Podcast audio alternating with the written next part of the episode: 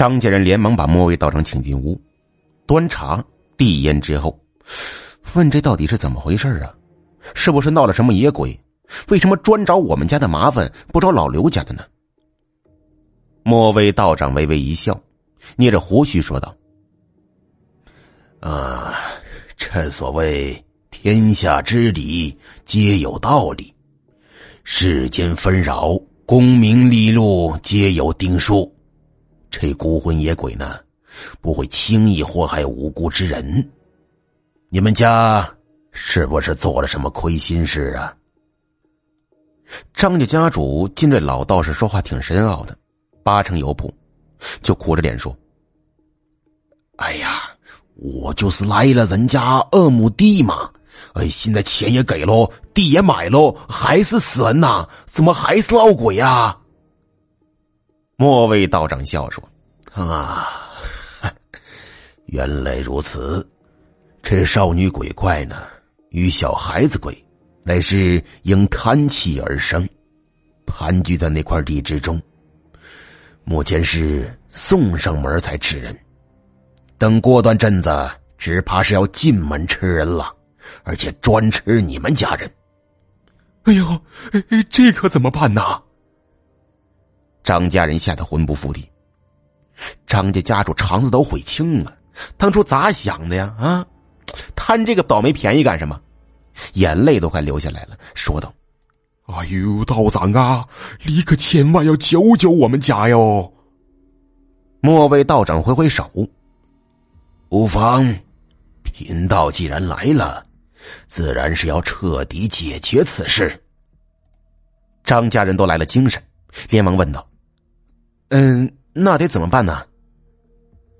莫威道长说：“此二鬼。”秉承邪气而生，一般手段怕是不能制服，得用气运镇压。这张家家主一听，脑袋发懵。气运的，没听说过呀。呃，去哪买呀？呃，多少钱一斤呢？糊涂！莫威道长喝着说：“气运怎么能用钱买呢？要用家族气运。所谓……”父母生养，家族蒙阴，要用祖先之灵镇压。也就是说，要以祖先尸骨过来埋在那块地中，便会镇压住邪祟。从此呢，你们家便能高枕无忧，说不定还能升官发财呢。张家家主一听，和几个叔伯兄弟商量了一下，但是谁也不愿意把自己爹娘挖了再重埋呀。太寒碜了，这事儿。结果一想，就想到了一个光棍的叔爷。末位道长问：“呃，这位叔爷是怎么死的呀？”张家家主：“呃，叔爷的打一辈子光棍嘛，呃，跑城里去偷人家大姑娘三角裤，呃，被红卫兵打死的，哎，绝对厉害嘛。”莫位道长眼睛一瞪：“胡扯！”这种人哪行？不妥，不妥！张家家主咬牙，那那就用我我我爹妈尸骨吧。莫位道长又问：“那你父母怎么死的？”呃，生病病死。唉，不行，不行，不够格。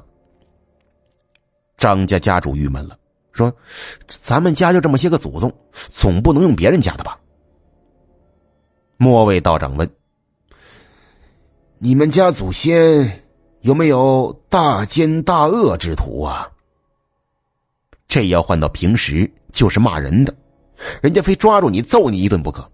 可这会儿是救急，张家家主和几个叔伯兄弟想都不想，直接说：“有。”莫位道长眼睛亮了，哎。说来听听。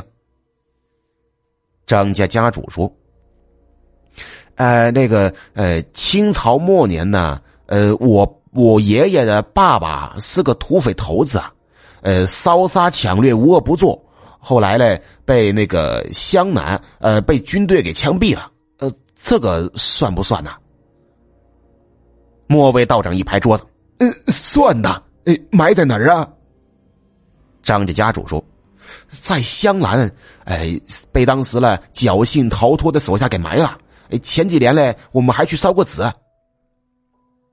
莫位道长急道：“快带人去起棺仪式！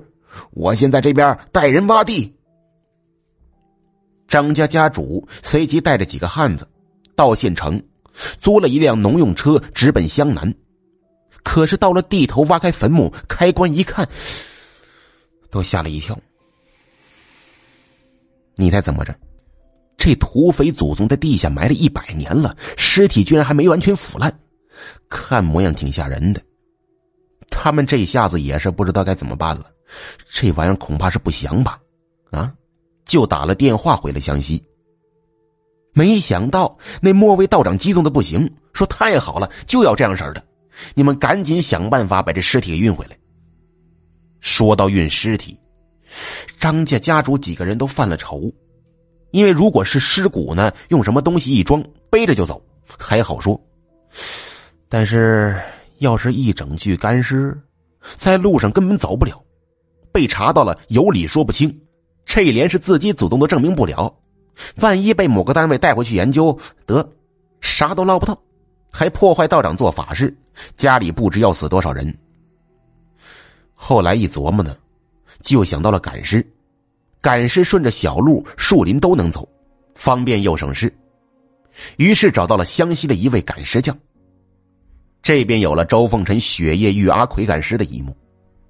呃，呃，这赶尸匠啊，呃，从香兰嘞带着尸体一上路，末位道长了就组织这边开始挖地了。人不可貌相，这阿鲁汉子虽然是贪财，但是讲起故事来是把好手。呃，这挖地不是随便挖，有讲究，说是要摆什么鸡鸭呀、青菜呀、猪血呀，当做贡品。莫为道长还在一旁磕头念咒语，听说要挖七米七寸七，我怀疑今天尸体到了，也该挖的差不多了吧。周凤臣一听，眉头直皱，这说的是什么玩意儿啊？我怎么没听过这种事儿啊？还有那莫为道长是吧？不是脑子有什么毛病吧？做法事磕头上贡品，这多掉价呀！他摇摇头，没往心里去。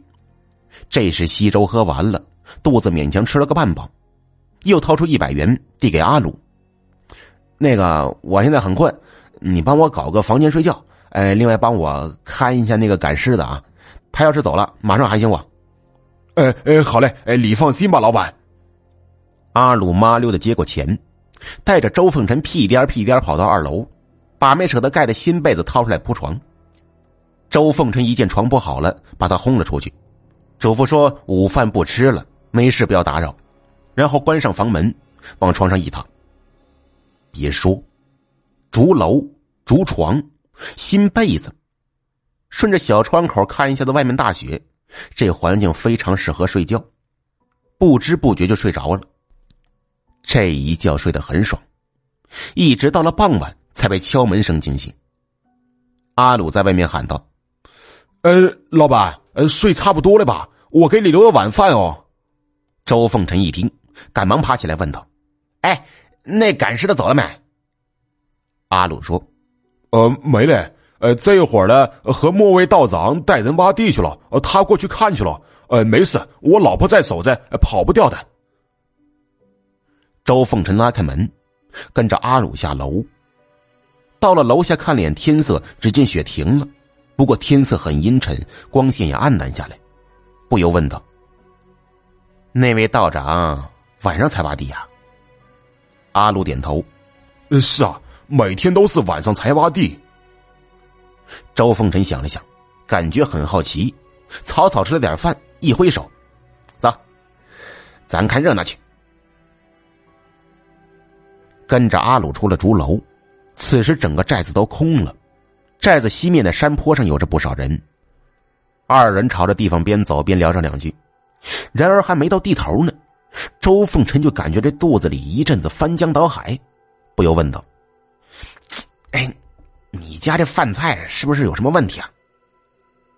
阿鲁一愣：“呃，没问题啊。呃，咸肉是去年才腌的，呃，这咸菜嘞是今年五月份腌的。啊啊，臭米豆了，是我老婆自己发明的，都是老陈菜，香着嘞。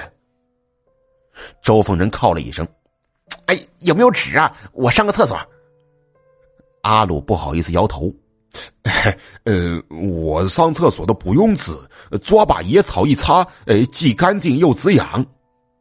止痒？我靠！”周凤臣懒得理他，瞅着不远处有个草丛子，一溜烟跑了过去。呃呃，我就不陪你了。阿鲁说着，一溜小跑，看热闹去了。